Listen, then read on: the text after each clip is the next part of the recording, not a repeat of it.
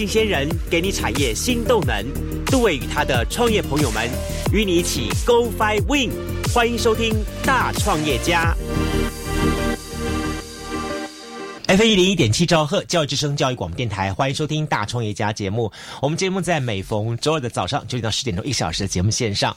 今天呢，我们的节目当中特别邀请到了一位号称为南台湾美食一姐，这位一姐来到节目当中跟大家来开刚聊天哈。但是我比较喜欢但是说她跟她老公叫做人家说的江湖上人称的这个美食界的哈神雕侠侣，美食侠筷子的侣哈伴侣哈。认识她的老公跟她也都一段时间了啊。那我们都是担任是媒体方面的工作，但很有意思，我今天会邀请到她来上。大创业家节目呢，很多人他会想说，哎，甚至他本人一定会说：“我有创业吗？”我最近在访问这一系列当中，我一直在做一件事情，叫 Slash。我发现说，哈，其实很多人在呃不知不觉当中就开始做所谓的 Slash 创业了。像上一次我访问到一位，嗯，他本身的身份是还是在职的一个呃，算是呃公职人员的身份这样子。然后呢，他因为他喜欢舞蹈。好，然后他自己也喜欢做文史工作，他又喜欢做 podcast，然后他又想经营一个译文中心，于是他把这些都画成 slash，然后呢，之后他准备在他的公职退休之后，好好来经营这一块，但他现在呢，开始 stand by，他开始做这起步了。其实我今天会邀请到我邀请到这位美食一姐呢，那大家在过去经常在平面报纸上看到她的名字，那现在网络上面也经常看到她的名字。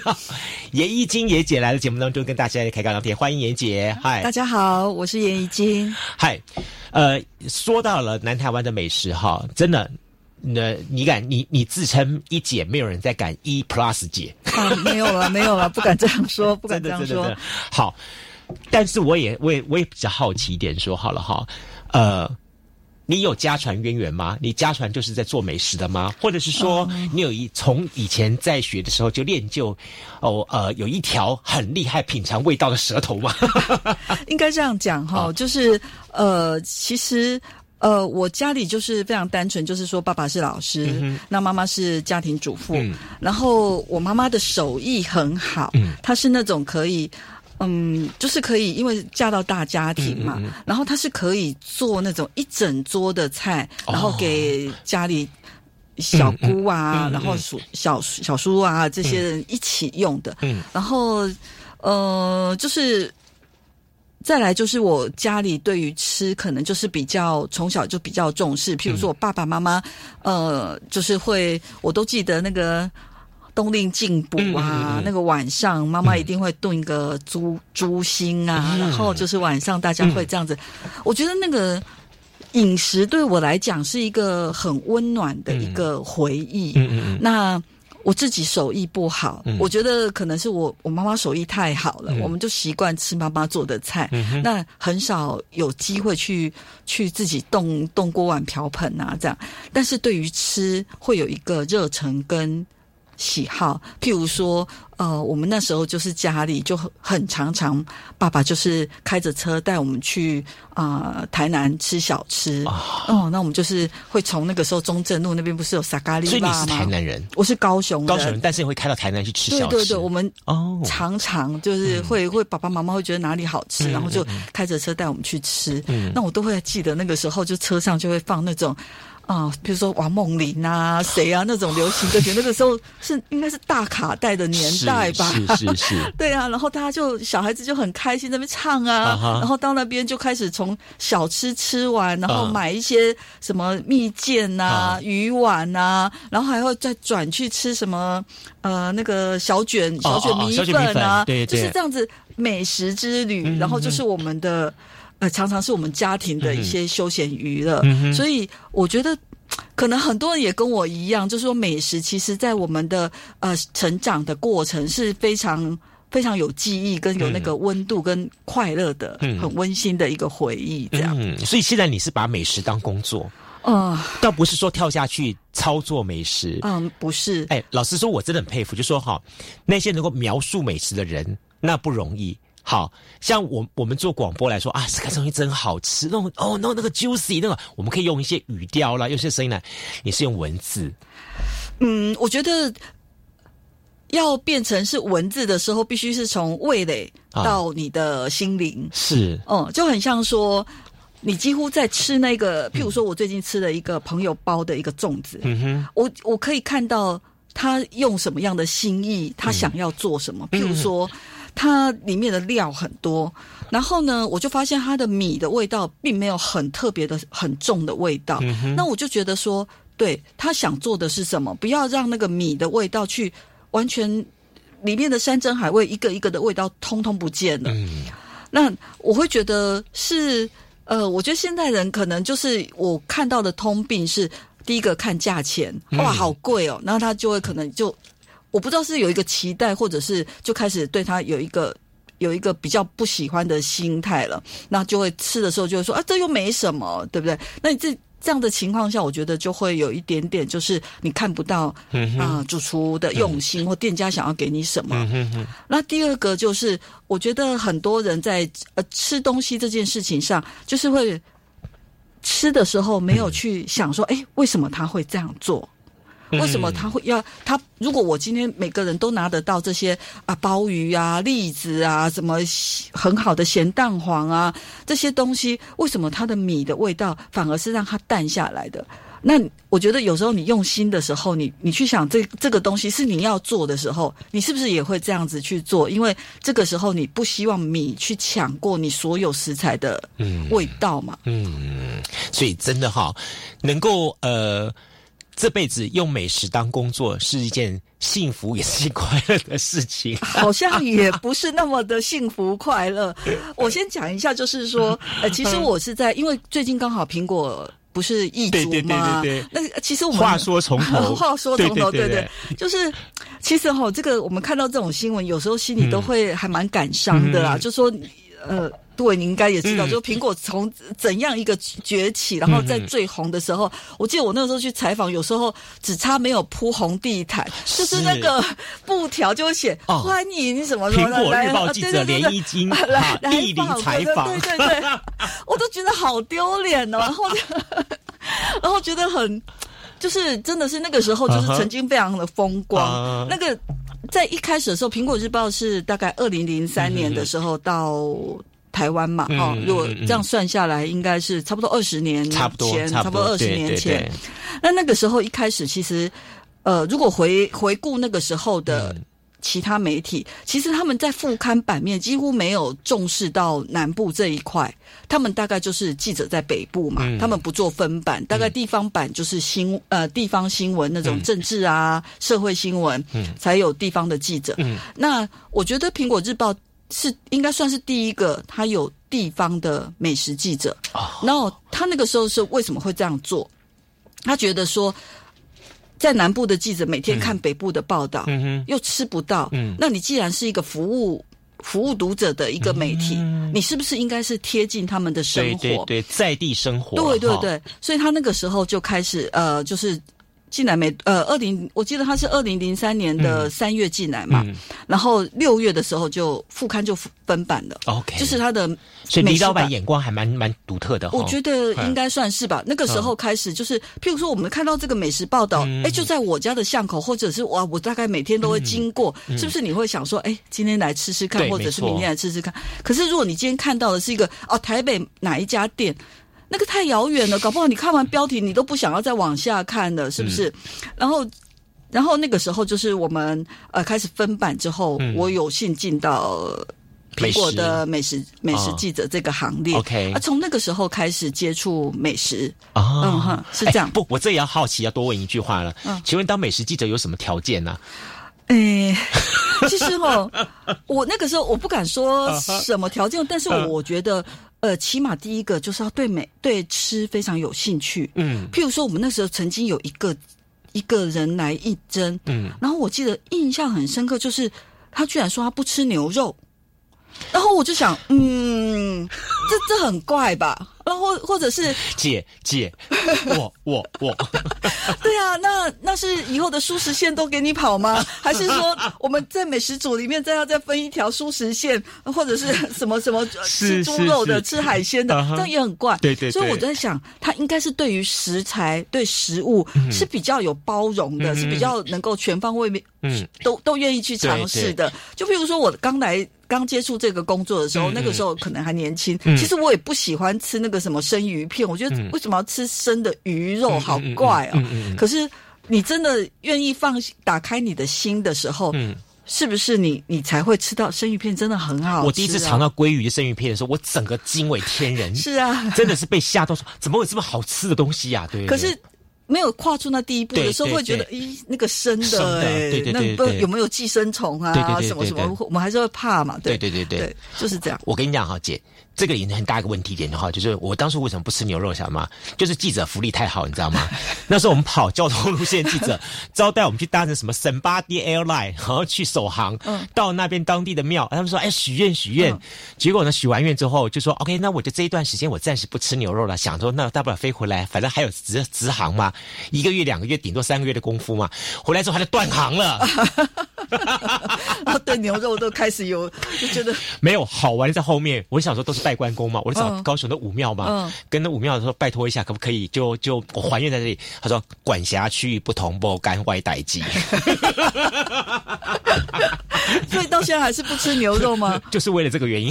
到现在吗？是是哇，那你真的是错过很多美食。我也是觉得，我也是觉得，真的是。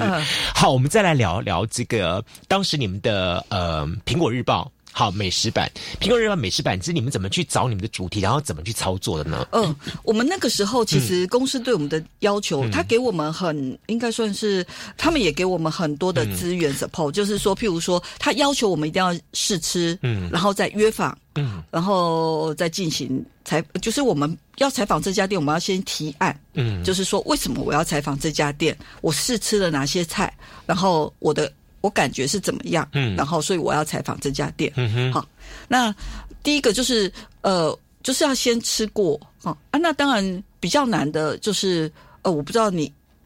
应该很多媒体是没有办法去付记者这种所谓的试吃费嘛？哦，尤其是你如果吃的是排餐、法式料理，那你可能一个是除非有人实在是三三千块左右，除非是有有人是真的皮那个脸皮厚到说就丢名片，最后。哦对啊，是啊，有 有有，可是 可是这种丢名片就是。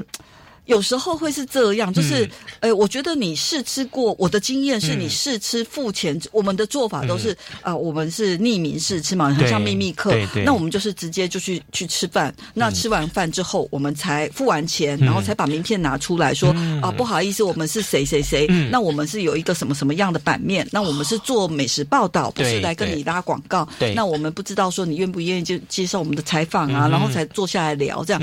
其实这个做法有一个好处。就是你跟他讲清楚以后，店家会有一种哦，我被选上了啊！你居然欣赏我的菜，他会很很乐于就是开始跟你啊讲讲一些他的想法啊，或或什么。那不像是如果说你今天是一个收费的广告，或者是你根本就是递名片的那一种，他可能就会觉得，哎，我讲什么你就要帮我写什么。这个跟工商版的作用不太一样，对对对对，甚至像现在很多的一些的呃美食的布洛克什么之类的，就说。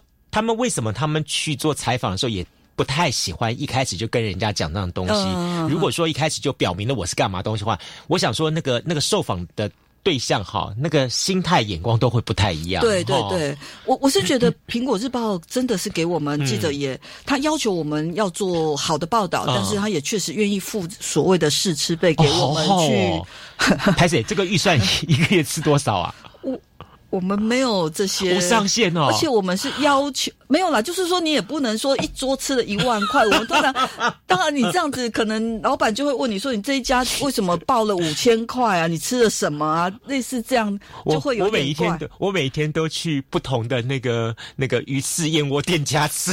哦，讲到这个，我们那个初期，我们公司因为觉得 环保议题，我们不做鱼这个东西了哈，做鱼翅这个东西，他觉得这个有有争议啊，所以鱼翅没办。办法，鲍鱼可以，鲍鱼可以。对啊，那那我觉得，其实有些人觉得这是这好像很棒，会会很羡慕。可是我觉得，很辛苦啦。就是说，譬如说，你每一天吃饭，我们吃饭就是我今天想吃牛肉面，就去吃牛肉面啊。嗯，可是。当你是美食记者的时候，你一天就是吃三餐嘛，你这三餐早餐不可能去试吃啊，我们叫做试吃哈。那你大概就只有中午跟晚上要试吃。那通常呢，中午因为我们接下来可能有采访，所以我们也很少用中午，大概就只剩晚餐。好，那你是不是晚餐？你其实工作完，你很想休息，结果你是必须要去找那个，就是可能有些是读者推荐呐，有些是自我推荐呐，或者是公司希望你去看的，或者是你自己觉得哎，最近大家讨论度很高的一家餐厅呢，你就是得还是去工作。就算你不想要这个时候你好累，你只想要吃一碗热热的面，但是你还是得去看一家餐厅。那对我，所以我觉得那个是。说这个是，我觉得还是有压力，并不是完全就是一个福利啊，应该是这样。这个会有职业后遗症呢？是啊，真的。你想想看，你在外面吃了这么多大鱼大肉之后，回到家里面，老公端上了菜，你不屑一顾。不是，是吃不下，就是。呃，就是会常常，譬如说，我们那个时候年菜评比，我们每一年都有做年菜评比嘛。啊年菜评比，像譬如说，我们南部南部的年菜，就是可能二十家、三十家的饭店，那因为南部就从嘉义来，那就二三十家的饭店，那一一家可能譬如说十道菜好了，那那就两百道菜，那我们必须要有三三个评审跟我们，就是一整天这样子。从九点开始，然后一直到下午五点，你这会职业伤害，真的有职业伤害。哎，我觉得真的是人体很奇怪。你从早上九点，其实我觉得没有吃什么。早上因为就要开工嘛，你就要开始去呃报道啊，然后跟他核对他的道数啊，长什么样子啊，跟老师讲说我们等一下的哦整整个流程是怎么样。所以你是从九点开始一直忙到下午五点。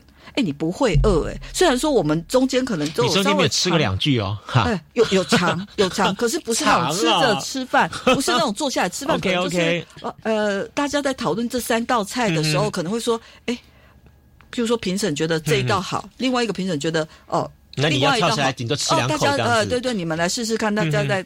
就是这样，你到下午五点，你那一整天，不要说五点到晚上九点，你都肚子不会饿。你我觉得有时候可是我们眼睛看的太多菜的时候，肚子好像也吃饱，或者是说你根本就已经不想再吃饭了，会是这样。你这一点我我我很有印象，说有那有一段时间我在跑交通线的记者的时候，那个时候呢，人家都很羡慕说哇，你们跑交通线一定很出国。对我到现在也是很羡慕，一年十二个月出国十十一至少十次以上，嗯，三不。五时就听到你飞到香港，飞到哪里，飞到哪里东西，说哇，哪里还不想去？去过了，对对对，我们都那时候挑。可是后来发现我有职业伤害，你知道我职业伤害什么？说第一个东西是说，对不对？电台的工作还是要照做，你不可能不做。所以你发觉说，你到了外面去，人家都在很晚上夜生活干嘛做，你还要负责连线，对，报新闻。哦，你们比较辛苦，我们那个时候是整理资料嘛，然后把把照片可能就整理好，我们回来再写。对，你们要我们要现场 live 直接连线的一大堆。哇，发觉说到最后。哦，算了算了算了，不要出去，因为出去来说的话，就是你出去三天来说的话，他一定会要你至少一则到两则新闻，要做一些专题。然后呢，我觉得反而更累。我也一次就是去韩国，那我们那个时候是呃要求做的就是，因为韩国的那一种线，他一次去，他可能就是什么都给你哦，我们有观光区，有什么什么，但是我我们就是美食组去，我们就会 focus 在美食，然后另外就是说，我们会要求除了他给。所有媒体团的东西之外，一定要有给苹果独家的东西。那我那一次可能就是，所以我等于是每天，因为你知道那种媒体团，你也知道，他一定会排的行程非常的紧，对啊，他可能一天让你看了三四家、五六家的餐厅，然后其实大家觉得说哦很好，其实也没有，真的就是很赶这样。对，那我们一想到说，因为我们是提案先报出去嘛，那回来就是得。这样子来完成那个东西，所以你是不是就哎这边还缺一道菜？哎那道菜 主厨是怎么讲的？哎我那张照片没有拍好，因为那个没有摄影陪着你出去啊。对，另外你还要再用你休息的时间去做别人没有的专题回来，又要请那个导游带着你在别人在休息或者是在 shopping 的时候，要带你再去做一个专题回来。所以我就觉得哦。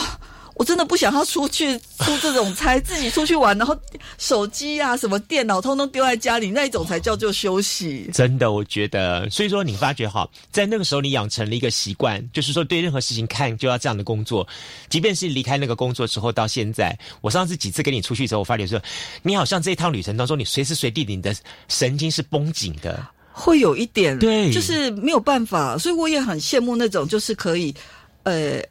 就是把他好像真的在享受那个旅程，然后回来可能就把它写成，把他真实的感受写出来。可是我我没有办法转换，就很像说，譬如说我我说刚刚吃那个粽子，嗯，就会回过头来，我们又会回回过头来想说，哎，他为什么这样做？嗯，会我然后会去想说，哎，他的这个东西怎么做的？嗯这个蛋黄。它是怎么去泡过酒吗？还是什么？就是我们明明就是吃个粽子嘛，又没有要写，可是我们就会就是会想很多，就往回去推溯这样。对，这个我跟那个另外美食老师那个陈静老师出去一次，会发觉这样子。他吃个东西就开始不断去研究，挑开来翻过去。我说老师，我们可以吃了吗？呃，可以，你们吃你的，我只是在研究看一下这到底怎么回事。真的是会这样，我觉得有时候就是会。所以这些的养成哈，除了是说苹果日报对于你的养成之外，嗯，好，还你的这个美食生涯当中还有哪些的养成呢？呃，就是美食生涯哈，我觉得，嗯，就是当然喜欢吃是一件事情，那另外就是说。呃，我在整个采访美食的这个过程当中啊，嗯，现在回想起来了哈，在二零零三年那个时候，其实我觉得应该算是也是一个乡巴佬啦。我觉得自己很幸运，就是有遇到一些非常优秀，然后自己的媒体又够大，人家愿意就是很认真的看待这份嗯这个采访。嗯那那个时候，譬如说，我印象我一直到现在都非常尊敬的是汉来的一个日本料理师傅卞庆卞庆那位五味泽的日本料理师傅。那我那个时候在二零零三还二零零四，就是第一次做他们采访。对我，我先讲一下，就是我们苹果日报，应该大家都有看过我们的美食办报道，就是一家店都是半版。对对对，那半版大概就是。真的是可以很完整的来介绍一家店吗？对，如果你印象有印象的话，其实以前很少很少人家会用半版那么大的版面来介绍一家店。那几乎专题报道了。呃，对对对，我们每一家都几乎用专题报道方式。然后那个时候，里面的经理就跟我讲，我们到的时候，那经理就跟我讲说，为了这一次的采访，就说。主厨答应受访之后呢，是把全部的员工外场、内场全部叫过来，然后开了一次会，就说有这样一件事情，然后我们要报道，然后就先讨论说我们要推什么菜，然后讨论确定之后呢，他做了一一次演练，就说好，我们就假设这边是在采访，那我们菜怎么出？那每一道出出来好不好看？就是调整一下，那味道怎么样？需不需要再调整？他就是做了一次演练之后。才才让媒体来正式采访，他非常的认真对待的事情。我觉得他让我有时候我们在讲日本人很龟毛，日本主厨很龟毛。我觉得他真的是让我看到他们那种力求完美的那种那种态度。嗯嗯，然后就是在嗯，我我那个时候我也有听到一个后来了后后来就是。我那时候就对这个主厨印象很深刻，嗯，然后他在对于是不只是他菜做出来的完美度，还有他待人接物啊各方面，我都觉得他真的是一丝不苟这样。那当然料理也没有话讲这样。那就是那个时候，我也有听到人家在讲说，呃，这个主厨啊，内部的人讲，就说这个主厨他对于。因为内部一定会有一些管控嘛，就是说，比如说你的成本太高啊，或者是什么什么啊。他说，这个主厨其实来台湾已经很久了。问题是，当人家要求他降低他的食材成本的时候，他会，他是会瞬间会跟大家讲说：“我听不懂中文。” 就无法再跟他沟通了。我咖喱巴塞，我咖喱巴塞。对对对，你说什么？你说什么？刚刚您提谈到了一点，谈到了我们简天才简老板哈，这一段是另外一段不不太一样的故事。我们休息一下，等下呢，在青年姐来我们家分享一下哈，他怎么跟简老板在他身上又看到一些什么东西，学到些什么东西。好，马上回来节目现场。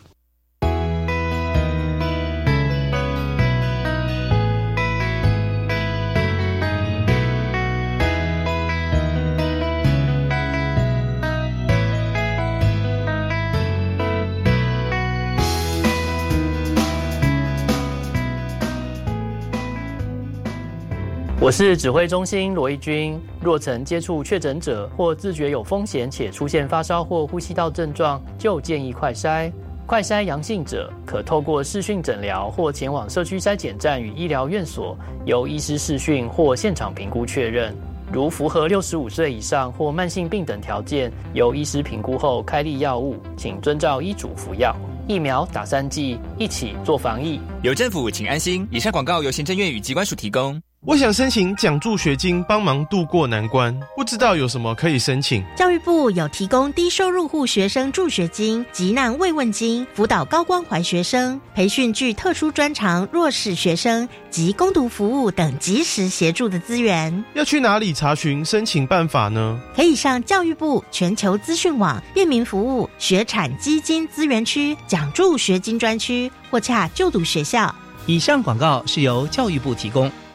我们今天要去游泳池玩水，知道要注意什么吗？要选有救生设备的地方。如果有人溺水，不可以跳下去救人，要赶快报警。然后看看身边有没有木棍、绳子或救生圈，把溺水的人拉上来。哇，真聪明！那万一自己溺水呢？要保持冷静，举手呼救，然后用脚踩水或找漂浮的东西等待救援。夏天戏水，安全第一。以上广告由教育部体育署提供。我想跟你去登山。登山健行是很好的户外体育活动，但是一定要审慎评估自身的体能条件，携带合适装备，评估天气状况，做好计划。我现在就开始每天锻炼身体，做好准备。很好，安全是每位登山者自己的责任。不管高山或郊山，都应该跟有经验的领队或是聘请专业的向导随行上山，才能快乐出门，平安回家。以上广告是由教育部提供。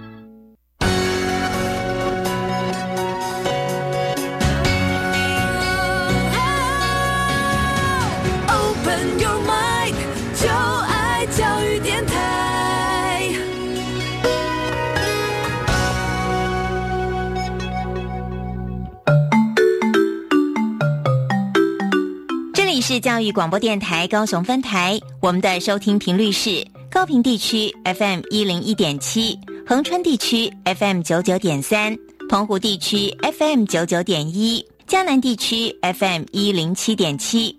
欢迎您收听教育电台所制播的优质节目。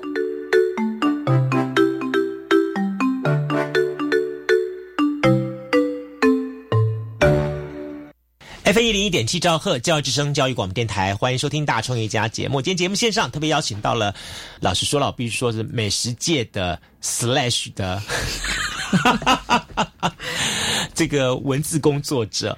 哎，你现在的 Slash 有几个？第一个美食家没有了，不敢讲美食家姐啊，这是真的，真的，真真的。而且我真的，我真的佩服你，真的是吃东西的成说出一一套道理出来。好，我我真的觉得说当记者。跟美食家两者之间是两者不同的，但是你在这两者之间真的做的非常的漂亮。另外一个我佩服是恩文了，恩文也是很厉害，我差恩文差多了，真的，这你们是真的非常厉害。这是一个美食美食家，然后是还有文字记者，然后同时呢，你也在辅导。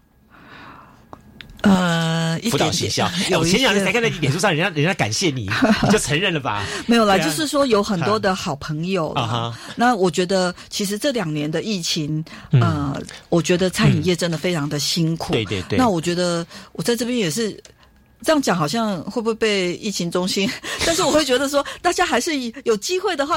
还是还是可以在安全的范范围下，也是给我们这些餐饮业的很认真的朋友哈，多一些支持跟鼓励，因为他们啊，每个人真的是这两年大家知道，大家不出门，那餐厅的打击是最东倒西歪了。对，那尤其是大家不要觉得说餐厅好像啊，就像我我一个青菜在菜市场才买。三十五块，为什么你炒一个青菜要卖我一百块？你暴利呀！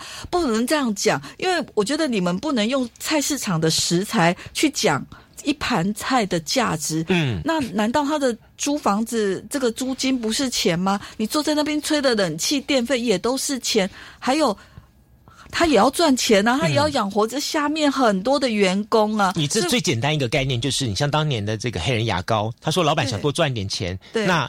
悬赏百万，谁能告诉我？就员工提出来，你给我一百万，我我我告诉你的答案，很简单，把口洞大一点。可是没有人去点出这个东西出来，看得到这个东西，谁知道呢？对啊，你重点就在于说他那个创意跟他那个功，对对对，所以有时候我会觉得说，大家还是要呃，就是我我觉得啦，南部的餐饮其实是、呃，那个价位是算便宜的啦。你如果去过台北那些地方，或者是嗯台北的一些高档餐厅去用过餐，嗯，你会发现哇，高雄为什么这么？真的是他们台北有些人跟我讲说，他坐高铁来回都他都他都划，算你。知道吗？我在香港吃过一次火锅，什么 gay 包，什么 gay 包锅啊，嗯，鸡包啊，鸡鸡包的鸡包鸡包锅这样的东西，我们大概五六个人下去吃，就一结账两万多块钱台币，两万多哦。然后呢，我我的朋友他说这是在香港是很正常的价格，当场老实说了，我面带微笑，心里痛的要死。对啊，啊我就说，可是就说比较起我们在南台湾，我现在也有看到一些呃香港的店来到的南台湾，然后什么 gay 包鸡，他们锅也有这种类型出来的，是但它的价格就相对的便宜是啊，公道很是多。是是是，因对为我觉得尤其是高雄，其实这几年也都不景气嘛。嗯嗯嗯那那餐厅它其实也不敢说把那个呃餐价、拉得很高，其实都非常辛苦在经营。嗯那我觉得，如果说大家一直在金钱在价位上去纠结的话，其实。啊，东西是我们消费者在吃啊，你吃得到好东西吗？嗯那我们今天如果说我们想要在外面好好的用一用个餐，那就是在一个很好的服务啊，啊，很好的餐食啊，嗯嗯嗯很好的一个环境，或者是说餐食的享受啊，这些，那就是呃，我觉得合理的合理的一个。一个售价，大家应该是不要那么多、那么多去、去跟店家争执这些东西的，他们真的很辛苦了。老实说，这这这几段时间的你看疫情，你们在那直播上打赏打的这么快，为什么不能够给人家的 这些的餐饮业者一点、一点支持呢？啊对不对？对啊，那那你刚刚讲到的就是那个东乡小厨嘛。哦哦哦，那我觉得这个老板也是让我觉得会让你觉得心疼的一个年轻人啊。嗯嗯那他就是，诶，他是接他爸爸的手嗯的、的事业下来做这个事业嘛。有吃过他爸爸那个年代的呃餐厅，我吃过。对，其实他们都外省人，对对对然后他爸爸就是一个。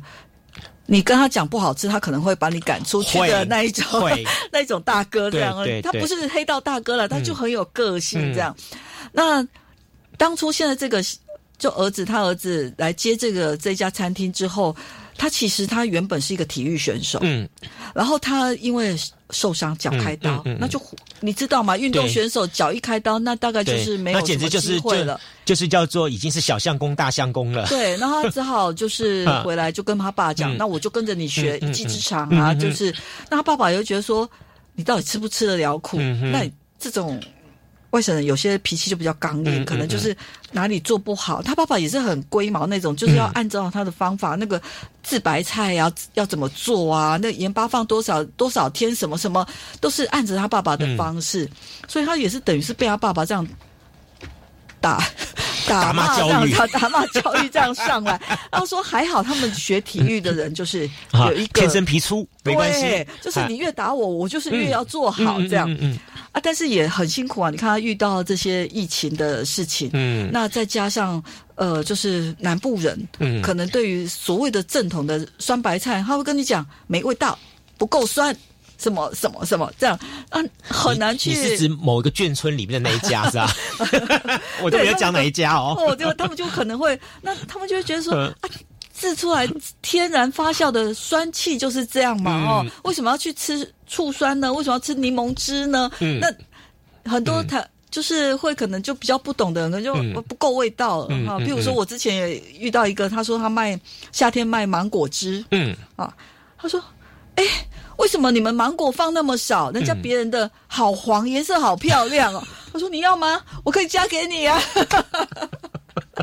对啊，就很多消费者可能就不知不懂，然后就也不能讲人家不懂，可能就是他他被被以前的一些 一些吃过的经验骗了或者什么这样，所以他其实一路也是非常辛苦。嗯那我觉得他就是也坚持啊，嗯其实他后到后期，呃，真的是也很辛苦，尤其这两年真的是惨淡经营。嗯那还好，就是前一阵子市政府有一个锅王比赛，嗯嗯然后让他就是在其实也有很多饭店的火锅去去比赛，但是他就有得奖。我记得他从高雄的百大美食那个时候就已经受到评审的青睐了，是对对哈对。到后来的国王，对对对，等于说德国王，对对，等于说这个年轻人做的东西，等于说这么说好了，他有成功的从一代过渡到二代来了，对对对，这个过渡已经过过来了，是因为他在。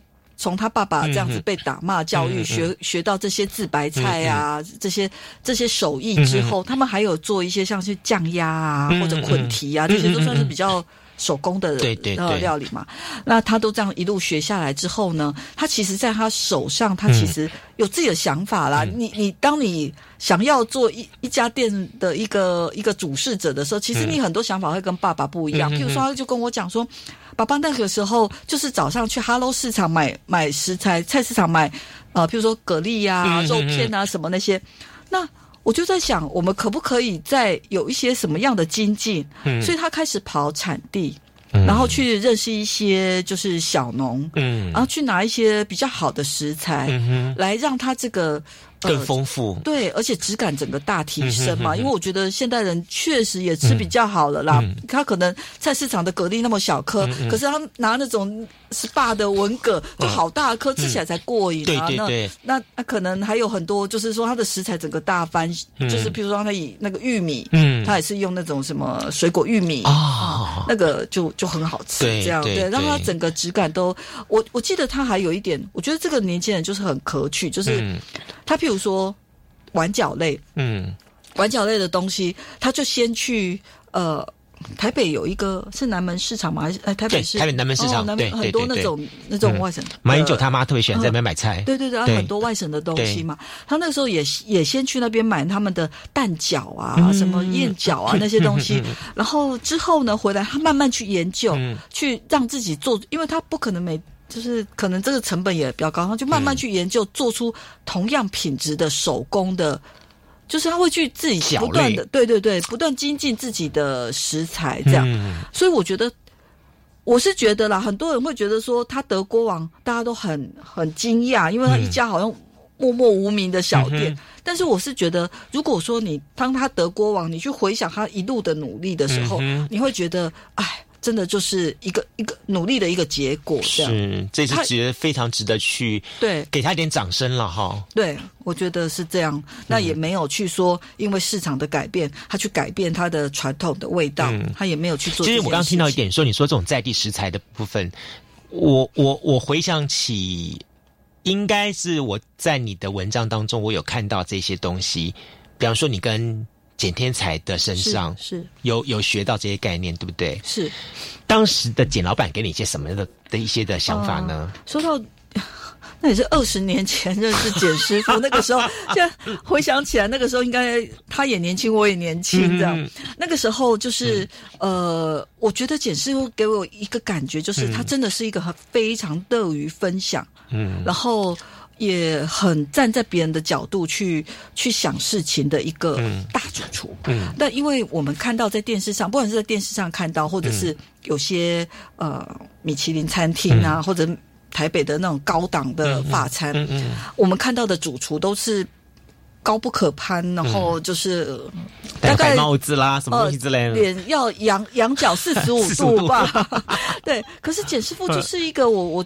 我从他的待人处事啊，就是会让你觉得他就是一个非常 nice 的人，他是站在别人的立场去想事情的人。譬如说，我那时候就是一个菜记者的时候，哦，我去采访，他会跟我讲：“哎，白芦笋出来了，你有吃过白芦笋吗？”就算我们不拍，他也觉得说你是一个美食记者，你应该对这些高档食材要有所要那么早时候就有所谓的。节气概念了，对对对，节气食材在这种日日料啊、法餐，其实这种节气料理对他们来讲是就是一直因循着这样。哎，我一直以为是这些年台湾在开始关心、注意到这个问题。我觉得是这几年大家开始，呃。就是吃的真的比较喜花，就是会也去吃。你说我们小时候谁会去吃法餐啊？那对呀，大概要等人家求婚或怎么样，而且还是要。我那时候认为法国餐的，我那时候认为高雄的法式餐餐厅就是指夏绿蒂，后来发现根本 不是。对啊，所以那个时候回想起来，其实台湾高雄真的还比较那个时候真的没有那么对对对对美食的概念没有那么蓬勃了。对对对。然后那个时候他就是会哦，譬如说啊。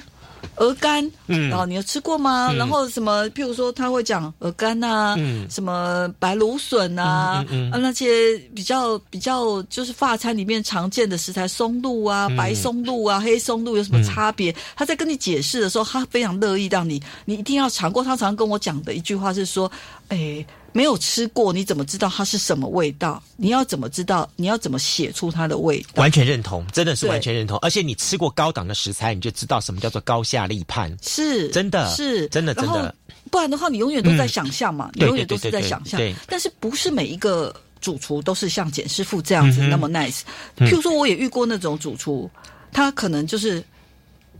他拍照的是他，你明明要去采访的是，譬如说是黑牛好了，嗯他可能诶这块牛肉怎么他拍拿出来，因为他拿出来可能就是煎好的嘛，嗯，然后诶就是他吗？然后他可能呃在那边左右为难之际，他就跟你讲说没有啦，我想说只是拍照嘛，所以我就用普通的，反正都普通煎黑的嘛对对对对，煎出 来你也看不出来，对。然后可是所以你就会觉得说，可是像简师傅，他是 你就算不拍，我都觉得你是美食记者，你要试试看，不然你怎么知道它是什么味道？对对就是他是一个非常乐于分享。然后我在那边真的是大概所有的好食材，我大概都是从简师傅那边哦第一次尝到。好幸福哦。是啊，而且他还会跟你，我我真的觉得这一点嗯是真的是当美食记者、嗯遇到这样的人，嗯。贵人呐、说他是我的贵人也、也不为过。对，你看像这样的人也是带你领进门，然后告诉你说什么叫做对啊说极致美味，对啊好救急美味，你才知道说那个 label 这样情况对。就像我记得我我我那时候学学翡翠鉴定的时候，那老师就跟我讲说说，我先给你看那种价值千万的翡翠。我说干嘛？我又买我又不可能买，买不起。他说，你看了之后，你永远记在脑子里，你就知道说，这个以下的就叫做次等货。好，你就懂了什么叫做你那种那种那种那种那种地摊的话，你根本看不上眼。就是就是要要从最好的地方开始学习起，这样子。嗯，对啊没错，哇，这简师傅给你很大的一个嘖概念了哈。对啊，像他后期不是也有嗯办一些米其林对，米其林餐宴嘛？，对对，那 他都会要我去，嗯就是他会特别留一个位置给我，嗯那我都觉得，哎呀，那个你也知道，那个一个餐客一个一克都是姐一一万多这这样，真的是一个很大的荣誉耶。对，然后我们就会觉得不好意思啊，或什么，啊然后就是会觉得也不应该，就就是会觉得，哎呦，我这么是不是收贿啊，或者是怎么样？那其实啊，我说真的啦，他们的米其林餐宴哈、啊是大概推出就是票就卖光的。啊，就说我们这种小老百姓可能会觉得谁要去吃啊？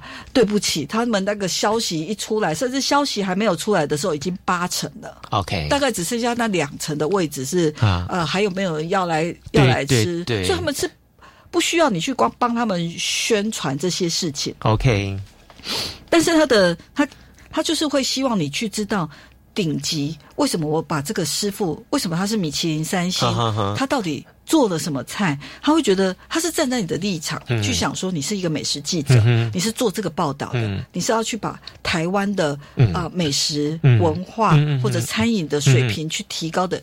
一份子，嗯所以他会愿意说：“哎、你来，你来看看这些嗯菜。所以我我在那边真的也看到，就是 真的是非常荣幸的啊、这嗯就是真的认识简师傅，然后在那边打打开我的眼界。不然你说我可能就是跟大家一样，谁要花一万块去吃那个东西啊？还不就是那些东西？你让我想起来有一次我，我我我就有一次搞不清楚，晓得吗？就是有一次他们那个酒商做了一个酒酒的发表会，请我们去，然后晚上他办了一个 party 这样东西，然后我们喝就是喝喝喝了半天之后，然后他结束他说：“哎，不好意思，杜记者收两千块。”我说：“啊啊啊啊啊啊啊！” 所以今天不是不是不是记者品茶会啊啊，不是今天是品酒会，是每个人两千块。我说：“哦哦好，不好意思，我搞错了，是你搞错还是 我也搞不清楚，还是没有讲清楚？反正就有很多这种很趣味的事情发生。嗯但不管怎么样，我就觉得说，简天才老师带给你一个什么叫做极致对美味的这种所谓的呃天堂，对，但是还有庶民大众的东西，对不对？呃，对。但是我先先讲一下，我我我也介绍一下我在第一次吃到简师傅那边嗯拍的第一道菜。哦，那时候就是呃，大概我我在想，很多嗯。人应该也知道这一道，因为这算是他早期一个很代表作的一个、一个美食。嗯。然后他是把小羔羊排，嗯。然后他是先先把那些罗勒啊、奶油啊，嗯。或者是松子啊、核果啊这种坚果类，嗯。先打成泥，嗯。然后裹在这个小羔羊排上，然后再去烤。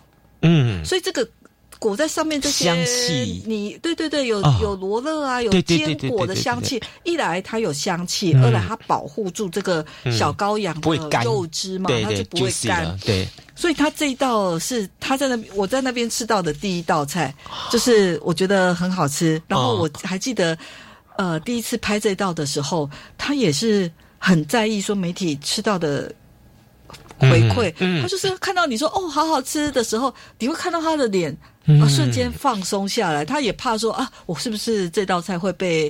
就是你会看到一个主厨，他是非常谨慎，在他他的料理外界的评价是什么？嗯对，嗯，这也是他们对于他们的作品的一份在意。嗯嗯嗯，因为他今天觉得说，不管是端给谁，不管是一个美食家，是一个美食记者，甚至是说一般的普罗大众，我端出来就代表是我，对。我的那个标准线没有定出来的话，嗯，如果发生一点 label 的这个这个差距的话，他会一直很内疚。对对对。对对，这个这我相信。当然说就是在发餐啊或嗯。高档餐厅的高档食材，嗯其实是、呃大家可能会对眼睛注目的焦点。嗯但是呃，譬如说，在我我觉得有一些餐厅呢、它的小食，嗯反而是会让你一直留下深刻印象的。嗯那譬如说五块铁板烧，嗯，好。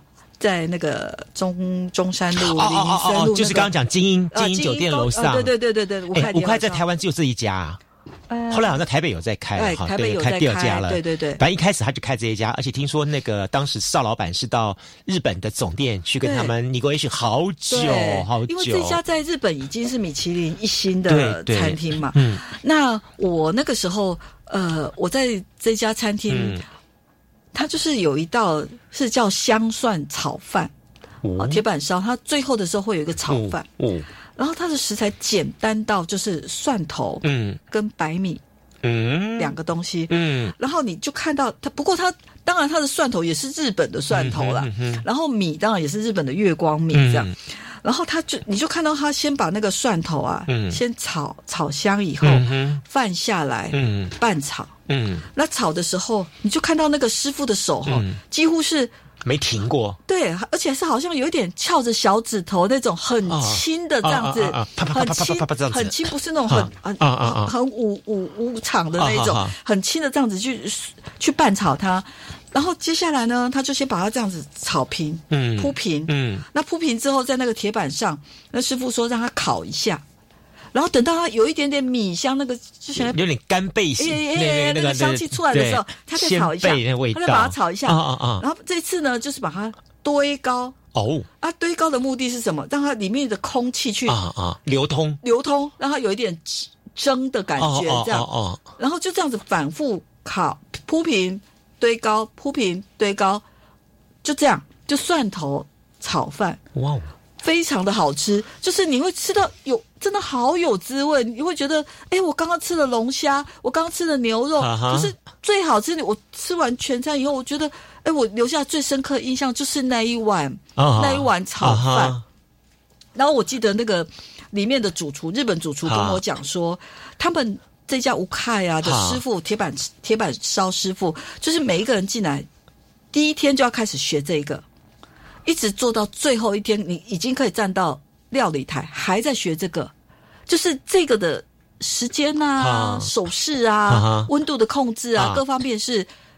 是必须要不停的到最后才能够完全掌握，它越简单的食材对越难，对对，因为它没有没有任何花 没有任何的花东西啊，俏，对啊。对，然后他就说，像譬如说，他已经是主厨了，嗯他说他现在每个礼拜至少会有一次自己炒这一道菜，嗯。然后自己试试看味道有没有跑掉。嗯。因为我听说那个时候，其实这家吴吴凯啊会嗯。来到台湾，嗯，也是这个老板，就是邵董，邵老板，对对，哦在日本的吴凯吃到这道菜，然后他就吃了以后，真的是觉得惊为天人，嗯。然后才开始去谈说，哎、嗯可不可以过来这样？嗯。那所以我才说，我那个时候就是有分享这一段小故事的时候，我也在讲说，这一碗炒那个邵董在。日本吃到的这一碗炒饭嗯是大概三十亿，因为他最后 把这个餐厅引进到台湾，让他花了大概三十亿这样子打造一个，然后。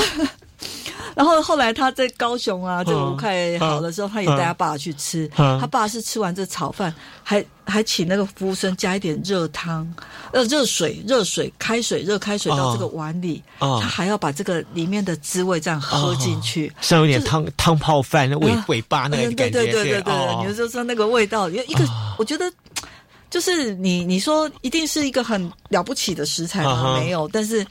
它就是也是一个会让你一直留下深刻印象。我觉得真的，它一定让你印象很深刻，因为从你刚才的描述当中，你我可以感觉到这个整个的过程对你的那个那个震撼跟激动。是，那相对一点，我我我也觉得说哇，感觉我也没有看过人家 炒一个饭这样，又是铺平，然后又是堆高，里面食材真的很简单啊。然后比如说他在淋那个酱油的时候，他不是淋到那个饭上面，他是呛在那个。锅子上，然后再去这样子让它拌进来，就是他要的是那个酱油的货货气吧？对对对，他不是要真的酱油，这整个咸味跑出跑进那个饭里，就是他每个细节动作，你都会在吃的当下，你会有体悟。嗯，真的。所以美食真的叫做一门学问，就在这个地方。但我们刚刚吃的都是高档，对不对？我刚刚说了庶民庶民，哦，好，南台湾庶民美食。你刚刚讲从小你就是吃台南美食，对不对？对，好，哪有哪些让你印象深刻的庶民美食呢？是不是应该这样讲？就是我们高雄、台南应该算是一个。大生活圈的吧？对，如果如果来讲，当然，所以我不知道说像你小时候有没有，我们是常常就是会去台南吃小吃，应该是就是这样的概念这样。那有一家就是在台南的那个萨咖喱吧，嗯，哦，就是他们的点心档那种，我们都叫点心档啊，是不是这样？你那是旧的萨咖，是火火烧那种萨咖喱吧那边，OK，他在那边，嗯，然后他是叫阿财香肠熟肉摊，嗯，那我们其实。我不知道你有没有去想过说，哎，为什么叫香肠熟肉？然后在嘉义的话，你看到的可能是他写写呃。卤熟肉。啊啊啊！那高雄叫欧北菜，欧北菜，对对对，我们高雄都很习惯讲欧北菜，对对。然后就是就会觉得，哎，为什么是这样？后来我是有听人家讲说，其实他们在料理上可能会有一些些不一样，比如说欧北菜，它就是呃可能内脏类啊，它但是它的手法就是随便切一盘这样子，对啊，但是它料理手法比较多，就是穿烫，对对对，没错，烫熟嘛，对对对对对。啊，但是有一个老板跟我讲说，越简单的烹调是越难，嗯，因为他。它没有炒，嗯，也没有去，它就是一个烫熟。用想象“烫熟”两个字，好像很简单。嗯可是一个东西只有烫熟就要给客人吃，你觉得怎么会是很简单？包括它食材一定要挑到很很精挑嘛？没错。所以那个时候，我我记得有一个老板做卖那种欧贝菜，嗯。他早上都是四五点就要去菜市场，因为他也不可能去花很多钱，因为他们的小本生意呀，所以他一定是自己四五点就是去市场自己挑到最好，而不是说你到七八点你才睡醒，慢慢的这样子吃完早餐晃过去，你都是挑人家挑剩的。所以第一个就食材一定要很新鲜的啊，第二个就是呃，它的烹调的。火候，嗯，好，整个一定要非常精准嘛，不然吃起来不就全部都烂烂糊糊的，这样煮的都烂糊糊的。所以我觉得，我北侧其实有时候我们吃也要非常，就是要很珍惜每一口啦。你这个让我想起来，我之前我在盐城区那家东粉王，他们的老老一辈那个第一代的阿妈，阿妈就跟我讲说说，他们家东西串起来为什么好吃，是因为他东西的量大，而且他要算那个时间。对，为什么？因为他东西过水。过过烫水之后，醒呃熟起来之后，放那边不是马上就切给你，他你要点了之后，他还要再切切走，还再过一次水。对，他时间都算出，都算起来了。就是我我所以我这边只能煮到这个位置，这个这个程度，我接下来还有一个动作。对对对，就从一开始就煮到全熟了就不行了。后来吃的就好。今天呢，非常的感谢哈，我们这个南台湾美食一姐哈，严一金严姐来节目当中跟我们分享这么多的内容。嗯，谢谢。好，如果大家还想当听到或者是想啊这读到更多有关美食东西的话，您可以搜寻的严姐哈，我们严一金严姐的这个呃 Facebook，OK 好，是，她就用本名就叫严怡金。对，是是。再次感谢您，谢谢谢谢，好，拜拜。